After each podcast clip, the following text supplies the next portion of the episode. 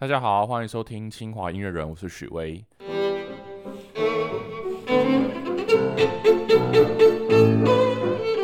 今天这一集呢，我们要开启这个 podcast 节目的一个新的模式。我们清华音乐人这个 podcast 系列呢，通常都是由我或是呃其他主持人，我们会邀请一些来宾来跟我们聊天，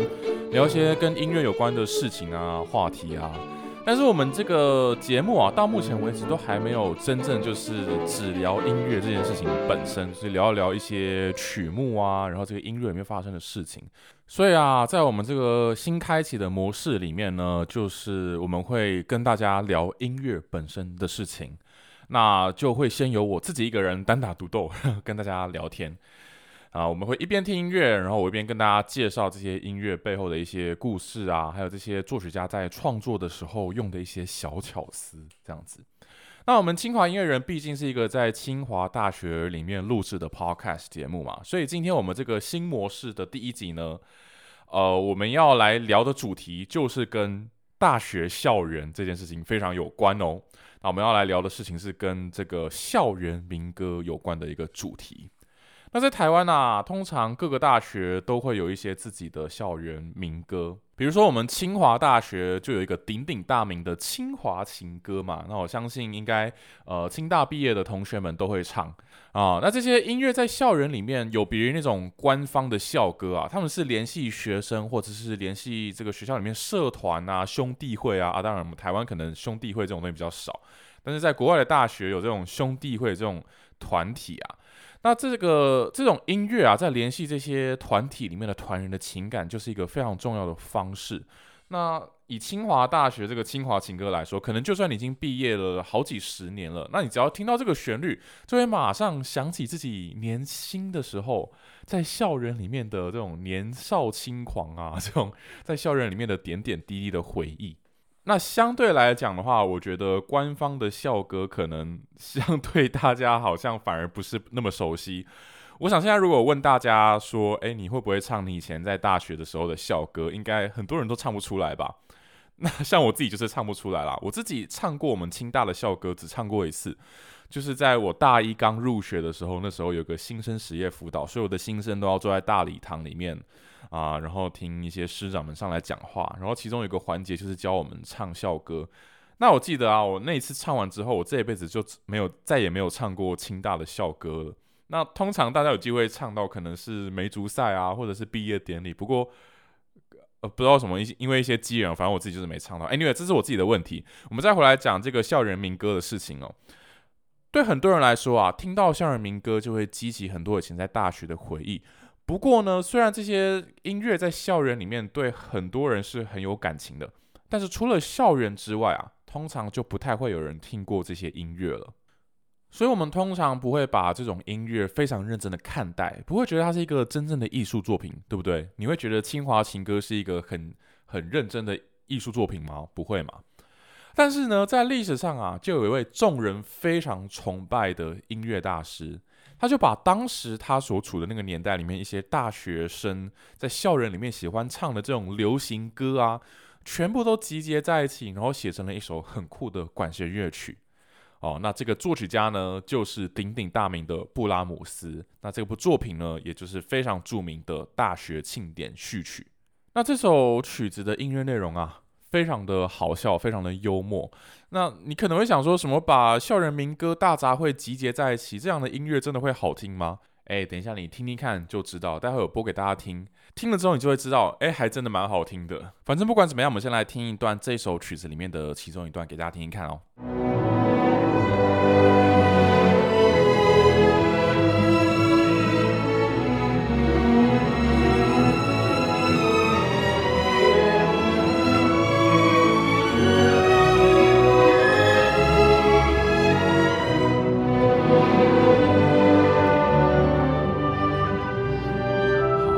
在大家可以听到这么美妙的音乐演出，我们真的要非常的感谢台北市立交响乐团，他们授权让我们在未来的几集节目都可以使用他们的现场演出的实况录音，真的是非常非常感谢。因为我们知道要推广古典音乐这件事情其实并不容易，如果没有这些乐团他们愿意让我们去播放这些他们的演出录音的话，那我们基本上是完全没有办法做推广这件事情。所以真的是非常非常感谢台北市立交响乐团，当初我们去询问他们的时候，他们也是很快就答应了。好，那么回过头来讲讲布拉姆斯的这首曲子。我跟你说啊，如果你不知道这首曲子里面任何的细节，只是很单纯的平顺的这样给他听过去的话，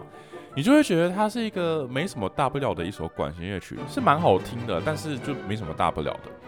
但是等一下我会跟大家仔细的介绍这首曲子里面的一些细节。我相信啊，等到你听完我跟你介绍这首曲子里面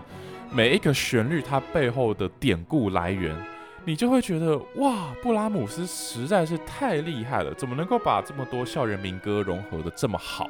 然后可以让这些不同的旋律交结在一起之后变得这么天衣无无缝，然后又有这么多好玩的起承转合，而且被组合在一起的方式又非常的有幽默感。不过在我们开始介绍这首曲子的内容之前呢，我稍微跟大家简介一下它的创作背景，还有为什么布拉姆斯要创作这首曲子。好，那时间呢是在一八八零年的时候，布拉姆斯当时他已经是在欧洲非常有名望的一位作曲家，那很多人都非常的崇拜他，都觉得他是欧洲呃当代最伟大的大师这样子，所以当时啊，在德国的一间大学叫做布雷斯劳大学。他们就决定要授予布拉姆斯一个荣誉博士学位。那虽然布拉姆斯从来没有上过大学，但是他们就是觉得布拉姆斯的成就太伟大了，所以要授予他这个这个学位这样子。不过在这边跟大家提一个外话，我们现在讲的这个布雷斯劳大学啊。它所在的这个城市的地理位置非常特别，在德国跟波兰的中间，所以它在不同的时期啊，会属于不同的国家，所以它有两个不同的名字，一个是德文的名字，一个是波兰文的名字。那在二次世界大战之后，因为德国战败嘛，所以这块土地后来他们就把它归还给波兰，所以现在它的名字就叫做佛罗茨瓦夫大学，这是一个波兰文的名字。不过，总之，在布拉姆斯的那个年代啊，这个大学就是一个德国的学校。这样，那当时啊，因为要受要接受这个博荣誉博士的学位，当时在那边那个城市里面的一位指挥家就觉得说：“哎，布拉姆斯要那不然你就为了这个学位啊，然后写一首作品献给这个大学，当做一个回馈吧，这样子如何呢？”然后布拉姆斯就想说：“哦，好啊。”然后，于是他就写下了这个《大学庆典序曲》这部作品。然后又因为这首曲子是为了大学所写的嘛，所以当时布拉姆斯就动动脑筋说：“哎，我要怎么把这首曲子写得很特别呢？”啊，他就后来就决定说：“那我就把当时大学生流行的一些校园名曲啊，把它集结在一起，做一个大串流，然后就变成了这首充满了校园民歌的《大学庆典序曲》。”那这样子的创作方法其实也是蛮大胆的。如果是通常是为学校的颁奖典礼所写的音乐，通常都会写的比较庄重、比较严肃、比较有那种呃庆典仪式的感觉。但是布拉姆斯却是采用了把流行歌曲用很幽默的方式结合在一起的方式创作这首曲子，就让这首曲子增添了非常多的幽默感。不过啊，幽默不代表它就是乱来的哦。布拉姆斯在创作音乐上是出了名的严谨的一个人，他从来不乱写曲子，甚至他如果觉得自己不满意的作品啊，他有可能会直接把它给销毁。所以这首曲子即使它表面上是个大杂烩，但是它的无论是在结构啊，还是在配戏法上面，都写得非常非常非常的严谨。那这首曲子啊，它本身是一首管弦乐序曲。所以在传统上啊，大家通常创作这种序曲的时候，都是用奏鸣曲式创作的，所以布拉姆斯也不例外。但是呢，如果你对布拉姆斯这位作曲家稍微有点了解的话，你就会知道哦，他的作品有一个特征，就是他的奏鸣曲式跟我们通常常所知道的传统奏鸣曲式会有点的不同，就是它不像是莫扎特或贝多芬那种最传统的奏鸣曲式，那而是会比较接近像是舒伯特。的奏鸣曲式，那我们知道，因为他年轻的时候因为一些机缘，所以非常深入而且大量的研究舒伯特的作品。那后来受到舒伯特很大的启发之后，他的奏鸣曲式的布局就模仿了舒伯特的方式。所以在布拉姆斯这首作品里面的曲式，你会觉得它比传统的奏鸣曲式还要来得更复杂一点点。那讲到这里啊，可能有一些对音乐理论或是曲式不是那么熟悉的朋友，可能会觉得啊，有点不知道我在讲什么，所以我再稍微帮大家简略的解释一下一些细节好了。那我们说传统的奏鸣曲式啊，会有城市部、发展部跟在线部这三个阶段。那这三个名词听起来可能会很复杂，但是他们做的事情其实很简单。那也就是说啊，一开始的城市部的时候，会先把这首曲子里面几个主要的主题，先用最原始的样貌呈现出来。然后接着到后来发展部的时候呢，这些主题就会开展出一些新的发展。那主题之间可能会有一些碰撞啊，激荡出一些更多的戏剧张力。那再来到最后的在线部的时候，这些主题又会以最原来的样貌重新出现，让之前的张力获得舒缓。那以上就是这个奏鸣曲式的最基本的精神啦。那在莫扎特还有贝多芬的那种古典时期啊，通常奏鸣曲式我们说的那些主题。大概只会有两个到三个，但是到了舒伯特的时候，因为他的这个奏鸣曲是写的越来越复杂，然后有越来越多个人化的一些见解，所以他他在里面运用了越来越多主题，可能会有三到四个不同的主题，然后调性也会变得安排的更复杂。但是这些议题再讲下去就有点太深了，太复杂，我们在这边就不多做解释。以上的概念啊，大家就先知道一个基本的概念，就是说奏鸣曲是一开始会有主题的呈现，然后再来发展，然后最后再再现。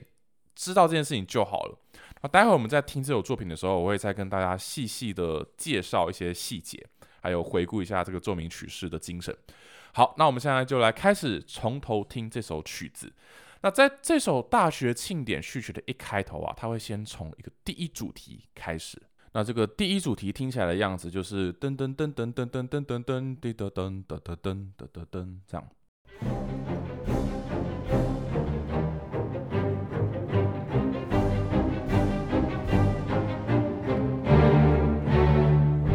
好，我们现在听到就是大学庆典序曲的第一主题，那它听起来比较阴沉黑暗，然后有点像是在混沌之中的感觉。那之后随着这首曲子的演进呢，它的这个颜色会变得越来越亮，然后最后好像是从这个迷雾之中哦，柳暗花明又一村的感觉。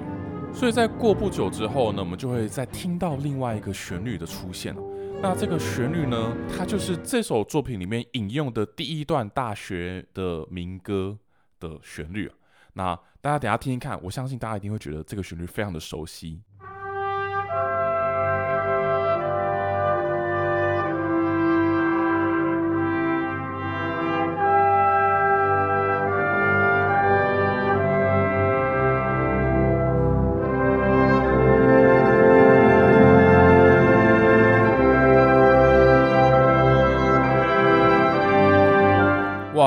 不知道大家有没有对这个旋律觉得非常的耳熟能详呢？大家可以想想你在哪里曾经听过这个旋律哦。给大家五秒钟的时间想一下。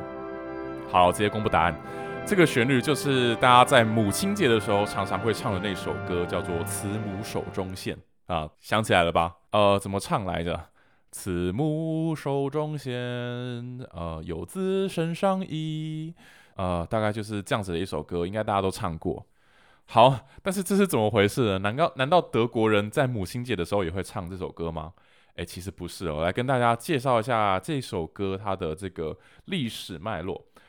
那这首歌很有可能是德国一直以来都有的一个民间的民谣，但是他在大学里面的时候常常被学生传唱。然后那时候唱的歌词啊，它的第一句话就叫做“我建造了一栋巍峨的屋子”。那主要内容就是在赞颂学校里面的一些兄弟会啊的一些事情。那我放给大家听听看，就是一个德国校园民歌的版本的这首歌。那因为是比较早期的录音，所以音质比较差，请大家见谅。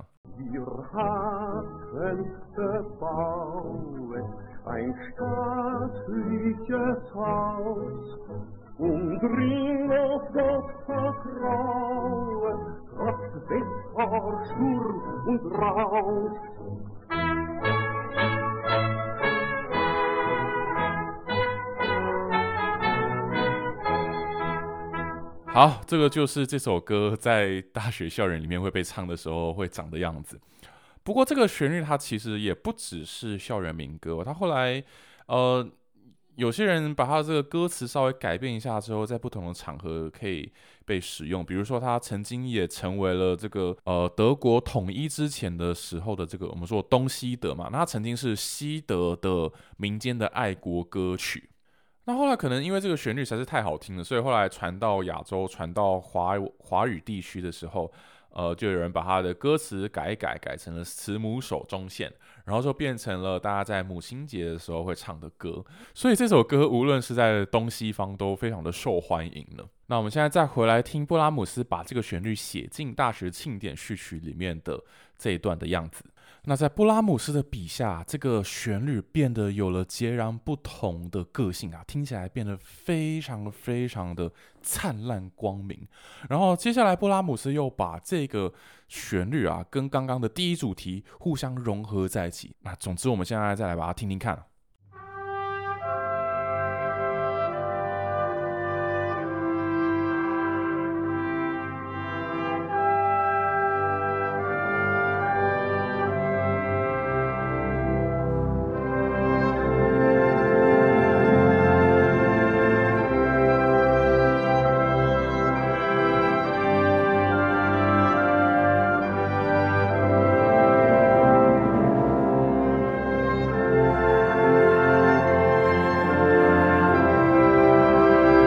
好，然后在这个兄弟会的旋律结束之后啊，这个第一主题的元素又再度出现，而且变得非常的光辉灿烂。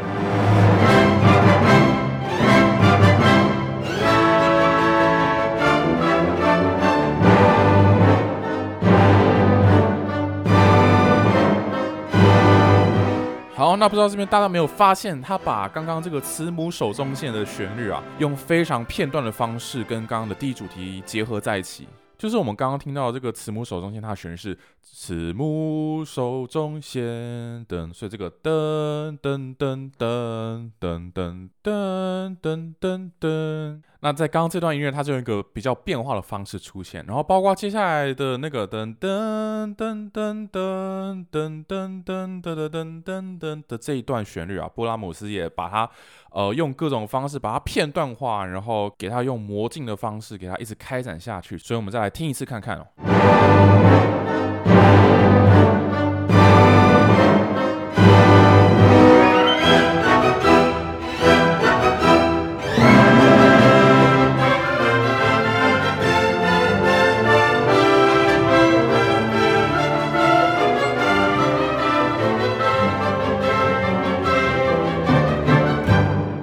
又回到了一开始的第一主题那个小心翼翼的那个气氛，所以光听到这边你就不得不赞叹：哇，布拉姆斯真的好厉害啊！原本这么简单的一首民谣旋律，被他改编成这个样子，还可以跟别的主题结合在一起，然后开展出这么多丰富的情绪变化。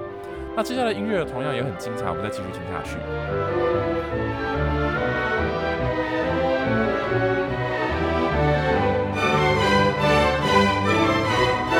接下来，经过一个情绪的转折，调性也发生改变，来到了这首曲子的第二主题。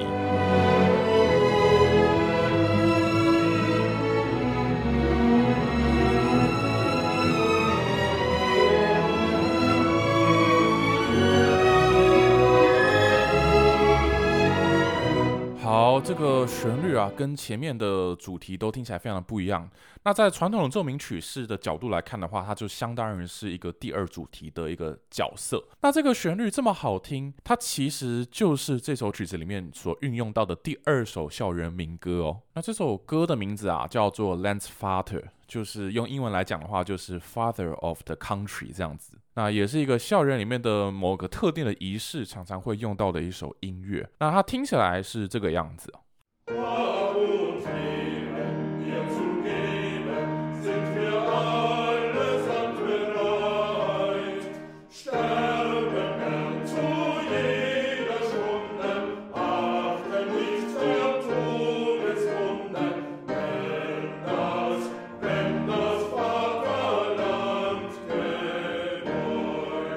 这是这首歌听起来完整的样子，但是波拉姆斯他只采用了这个旋律里面的其中一段来当做他的素材，那也就是这首歌里面的这一段。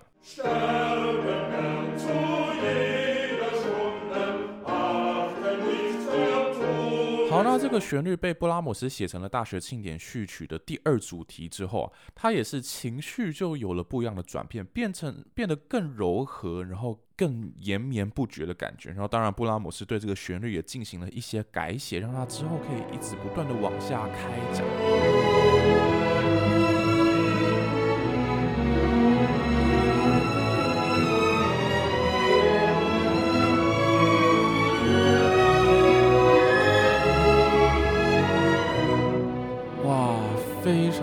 彩的改写，而且让这个旋律在不同的调性到处游走啊，多了非常多细致的情绪。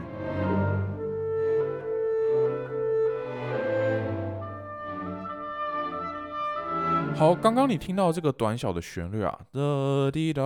滴哒滴哒，它同样也是从这个刚刚那个校园民歌的这段旋律改写过来的。好，你有听出来吗？它本来是哒滴哒噔，布拉姆斯把它改写变成哒滴哒滴哒滴哒噔，就是把它整个延展开来，然后变成是一个全新的样貌，非常的精彩。而且在不同乐器之间互相的对话，一开始是先在单簧管，然后之后到到双簧管，然后再到长笛，然后再到最后就由这个整个弦乐团把它引接过来，让整个旋律得到一个非常感情丰富的一个接续的一个总结。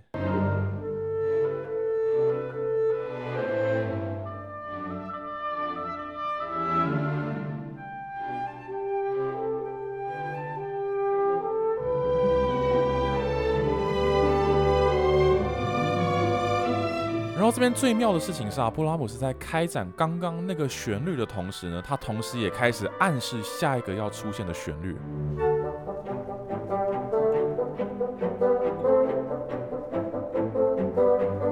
好，我们现在听到这个由巴松管吹奏出来非常搞笑的旋律，它其实就是第三首校园民歌，它原本听起来是这样子的。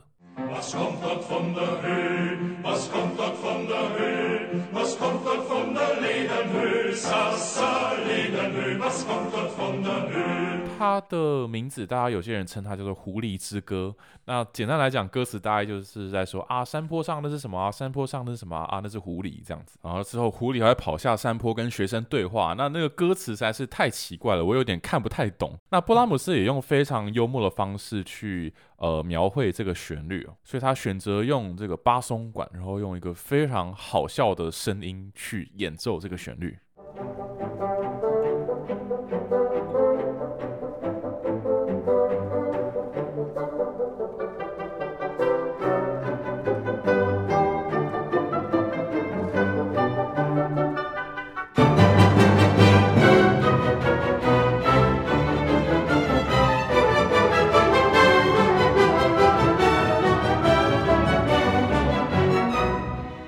布拉姆斯继续让这个《狐狸之歌》在背后继续开展，然后同时上面的旋律做出了跟它相对应的对旋律。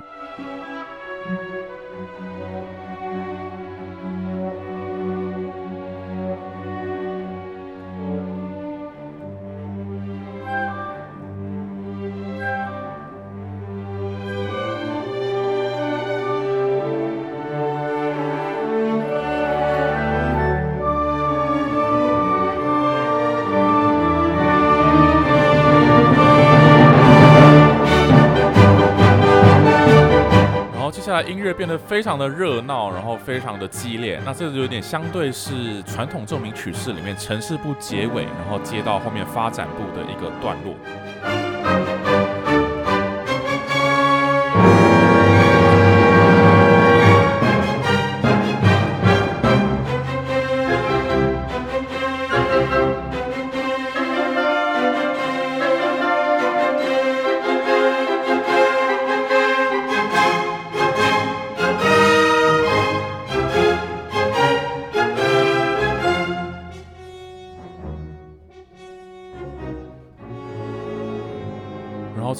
逐渐冷却下来之后呢，啊，又开始慢慢的回到了一开始第一主题原始的样貌，所以这个就相当于是传统奏鸣曲式的再现部开始的地方了。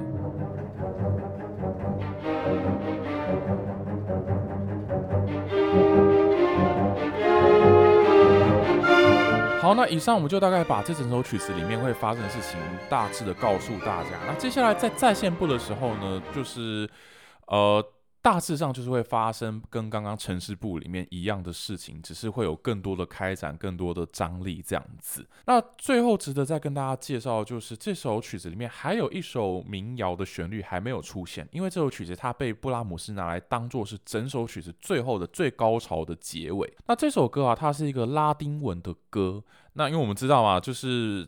无论是在德国还是其他欧洲的国家，那很多大学都要学拉丁文，因为这是对他们来说是一个非常重要的历史的语言。那这首歌的歌名把它从拉丁文翻译成英文的话，大概就是 “Let us rejoice” 这样子的感觉，就是让我们狂喜吧，让我们狂欢吧。这样，我给大家，我先给大家听一看。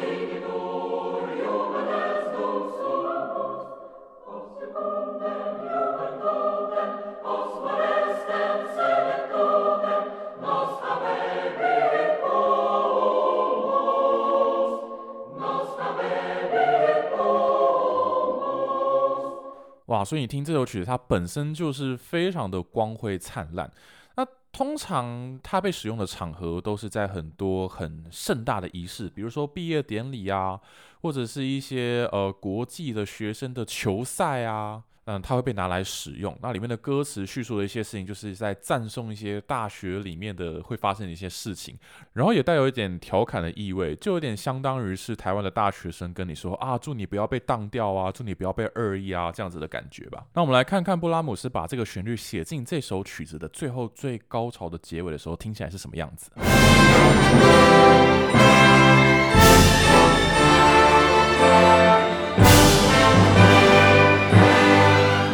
哇，真的是变得非常的盛大，非常的灿烂的一个结尾。